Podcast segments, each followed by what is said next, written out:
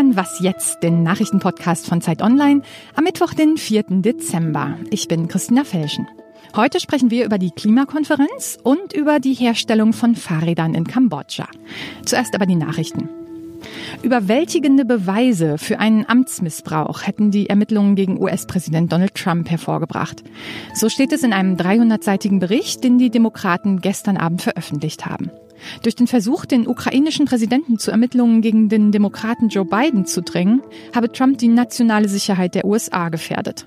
Außerdem habe er versucht, ein mögliches Amtsenthebungsverfahren zu blockieren, indem er Zeugen einschüchterte. Das habe es in der US-Geschichte noch nicht gegeben.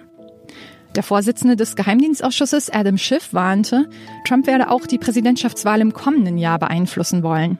Daher sei es jetzt wichtig, schnell zu handeln.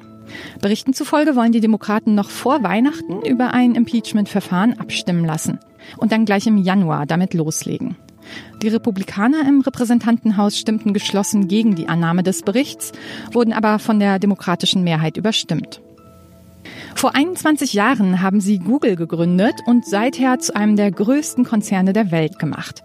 Jetzt ziehen sich Larry Page und Sergey Brin aus dem operativen Geschäft des Mutterhauses Alphabet zurück. Es sei Zeit, die Verwaltungsstruktur zu vereinfachen, teilten die beiden mit. Sie behalten durch besondere Aktien mit mehr Stimmrechten allerdings weitgehend die Kontrolle. Neuer Vorstandschef von Alphabet wird Google-Chef Sundar Pichai. Redaktionsschluss für diesen Podcast ist 5 Uhr. Diese Episode Was jetzt wird präsentiert von The Sooner Now, eine Initiative von Mini und Freunde von Freunden. Über die Hälfte aller Menschen lebt heute in urbanen Zentren. Im Jahr 2050 werden es fast drei Viertel sein. Wie wir morgen leben wollen und was wir heute schon dafür tun können, damit beschäftigt sich der Podcast The Sooner Now von Mini Deutschland und dem Online-Magazin Freunde von Freunden. Die Stadt von morgen wird heute gemacht. Jetzt reinhören auf thesoonernow.com. Hallo und guten Morgen. Mein Name ist Simon Gaul. In Madrid findet seit Montag die diesjährige Weltklimakonferenz der Vereinten Nationen statt. Die dauert wie immer zwei Wochen und die Kollegen von der DPA haben Anhänger von Fridays for Future im Vorfeld gefragt, was sie sich von der Konferenz erhoffen. Hoffnung, naja, dass auf uns gehört wird, dass die Dinge, die auch von der Wissenschaft schon lange klar sind, endlich mal zur Handlung umgesetzt werden. Ich hoffe immer darauf, dass jetzt die bahnbrechenden Sachen kommen. Ich hoffe natürlich immer darauf, dass jetzt mal ein Paukenschlapp kommt, aber dann kommt halt auch der Realist, der sagt, naja, wie viel Symbolpolitik ist vielleicht wieder dabei.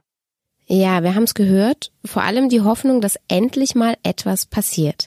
Die Klimakonferenz findet bereits zum 25. Mal statt und wo wir in Sachen Klima stehen, das wissen Sie als aufmerksame Hörerinnen und Hörer unseres Podcasts ja ziemlich gut. Was also können wir uns von dieser Konferenz überhaupt erwarten? Darüber spreche ich jetzt am Telefon mit Alexandra Endres. Sie fährt seit Jahren für uns zu den Klimakonferenzen. Hallo Alexandra. Hallo Simon. Ist denn diese Konferenz überhaupt noch das richtige Format? Ich glaube, es ist vielleicht sogar das einzige Format, was funktioniert. Also die Frage ist natürlich immer, sind wir schnell genug? Ähm, diese Frage muss man sich stellen. Ähm, ich glaube aber, es ist vielleicht das einzige passende Format, weil wir es hier ja mit einer weltweiten Krise zu tun haben. Und ähm, Verhandlungen innerhalb der Vereinten Nationen sind halt nun mal Verhandlungen, an denen wirklich alle Beteiligten zusammenkommen, ähm, alle, die auch mitmachen müssen, um diese Krise zu, in den Griff zu kriegen, um diese Krise aufzuhalten. Das heißt, da sitzen dann ölfördernde Länder wie Saudi-Arabien, deren Wirtschaft auch völlig auf dieses Öl noch ausgerichtet ist, mit Vertretern von Ländern ähm, aus den Inselstaaten, die ja um ihre Existenz kämpfen in dieser Krise, sozusagen an einem Tisch und gucken sich in die Augen und da kann es durchaus auch schon mal emotional werden. Also womöglich ist es sogar das einzige Format, in dem man wirklich auch alle, die was tun müssen, dazu kriegen kann, was zu tun. Und worum geht's jetzt konkret in diesem Jahr? Also in Madrid ähm, um Details aus dem Pariser Klimaabkommen immer noch. Das wurde ja vor vier Jahren verabschiedet, aber es sind eben immer noch Fragen offen. Zum Beispiel eine wichtige Sache wird sein, dass man sich darüber unterhalten wird, wie ein weltweiter Emissionshandelsmarkt aussehen kann. Das heißt, ein Land, das es nicht schafft, seine ähm, Treibhausgasemissionen so weit zu reduzieren wie versprochen, das soll dann eben von anderen Ländern Emissionsrechte zukaufen können. Und wie genau das funktionieren soll, darüber war man sich bisher noch nicht ganz einig und man hofft, dass man diese Frage jetzt in Madrid lösen kann. Und auch in Paris wurden ja damals nationale Klimaziele vereinbart, also freiwillige Ziele, die die einzelnen Länder einhalten wollen. Das ist schon mal eh unwahrscheinlich, dass jedes Land diese einhalten wird, aber selbst wenn, dann käme man wohl auf drei Grad Erderwärmung. Das heißt, diese zwei Grad, die sind sowieso völlig utopisch. Brauchen wir nicht eigentlich komplett neue Klimaziele? Ja, also das ist richtig. In Paris hat man ja gesagt, man will die Erderwärmung auf zwei Grad oder sogar möglichst drunter noch begrenzen. Und da haben sich ja auch alle Länder zu bereit erklärt, also Industrieländer und Schwellenländer. Das war das Besondere damals. Ähm, diese Ziele, die dann freiwillig hinterlegt wurden, die reichen ja vielleicht für drei Grad, vielleicht sogar für ein bisschen mehr, ähm, wenn sie eingehalten werden. Und bei Ländern wie Brasilien zum Beispiel mit der Regierung Bolsonaro ist es ähm, fraglich. Die USA ist nochmal ein Spezialfall, aber auch da ist ja die Regierung unter Trump nicht willens, ähm, weiter mitzuarbeiten. Sie steigt ja sogar, will sogar aussteigen aus dem Pariser Klimavertrag. Ähm, ja, wir brauchen neue Klimaziele und äh, um die wird es dann im kommenden Jahr gehen, also auf dem Klimagipfel Nummer 26, ähm, zu dem hoffentlich dann auch die großen Emittenten neue Klimaziele mitbringen werden. Das heißt, der wirklich spannende Termin ist 2020. Danke, Alexandra. Genau, danke dir.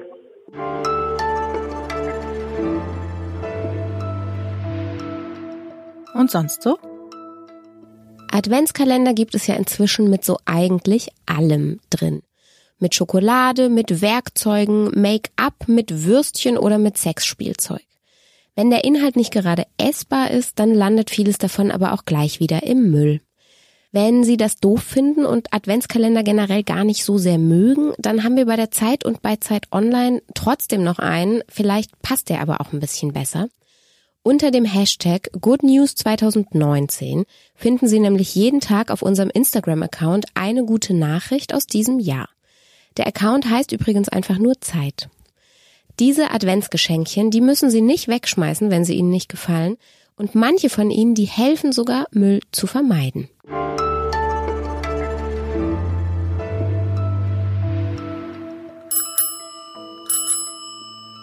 Haben Sie vielleicht in letzter Zeit ein neues Fahrrad gekauft oder denken Sie darüber nach, das bald zu tun? Dann schauen Sie mal unter der Tretkurbel nach, an dem tiefsten Punkt des Rahmens. Nicht selten klebt dort nämlich ein kleiner Aufkleber mit der Aufschrift Made in Cambodia. Aus keinem anderen Land der Welt importiert Deutschland mehr Fahrräder als aus Kambodscha.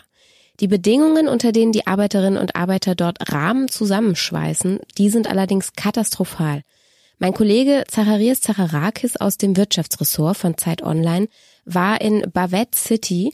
Diese Stadt an der vietnamesischen Grenze ist zum Zentrum der internationalen Fahrradindustrie geworden. Und wie es da zugeht, das hat Zacharias sich dort angeguckt. Hallo. Hallo Simon. Wie kamst du denn darauf zu recherchieren, wo Fahrräder, die in Deutschland verkauft werden, produziert werden? Wir haben uns eigentlich interessiert für die Marke Woom, die Kinderfahrräder herstellt, und weil diese Räder momentan sehr beliebt sind. Und äh, da ist mir aufgefallen bei der Recherche, ach, die produzieren ja gar nicht äh, in Österreich, wo der Sitz des Unternehmens ist, sondern in Kambodscha.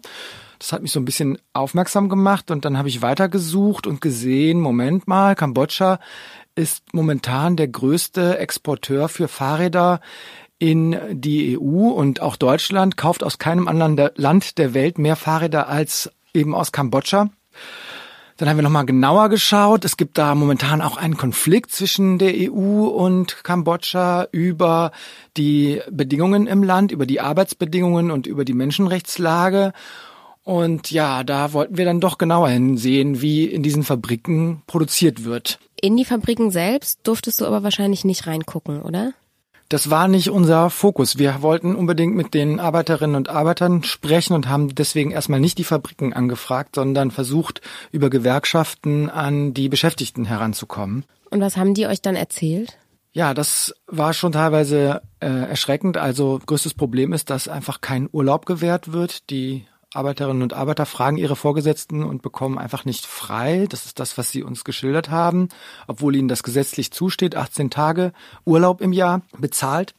Aber auch der Druck ist sehr hoch für die Beschäftigten dort. Sie bekommen bestimmte Produktionsvorgaben, Ziele, die sie erreichen müssen und die schaffen sie ganz häufig einfach nicht und sie hängen dann ständig hinterher. Es gibt einen ziemlichen Druck und es ist Arbeit bis zur totalen Erschöpfung, so dass man nicht mal Pausen hat. Und habt ihr dann auch mit den Firmen gesprochen und auch mit den deutschen Marken? Also wie reagiert denn dieser, diese Produktionskette sozusagen auf diese Vorwürfe? Das ist ja schon ganz schön krass. Ja, wir haben alle deutschen und europäischen Unternehmen, die wir recherchieren konnten, die in diesen Fabriken produzieren, haben wir gefragt, ähm, wie sie zu den Vorwürfen stehen und die Reaktion war null. Also es gab keine Antwort auf unsere, oh, mhm. auf unsere Anfragen. Ähm, wir haben auch die Fabriken vor Ort angefragt, das sind drei, und äh, haben denen äh, Fragen gestellt zu den Vorwürfen der Arbeiterinnen und Arbeiter. Und äh, es kam dann doch tatsächlich eine Antwort von einer der Fabriken. Und ähm, ja, die bestreiten natürlich die Vorwürfe, sagen auch, dass die äh, Beschäftigten bei ihnen Urlaub bekommen und ähm, auch alle anderen Vorwürfe werden zurückgewiesen. Aber ja, das war dann doch äh, erstaunlich.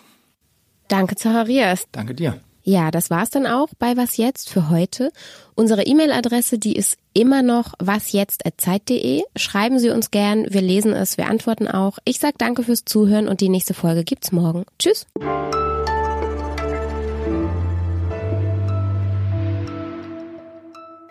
Was kaufe ich denn jetzt? Ja, das musst du dir genau überlegen. Also es ist gar nicht so einfach, ein Fahrrad in Deutschland zu finden, das nicht aus Kambodscha kommt.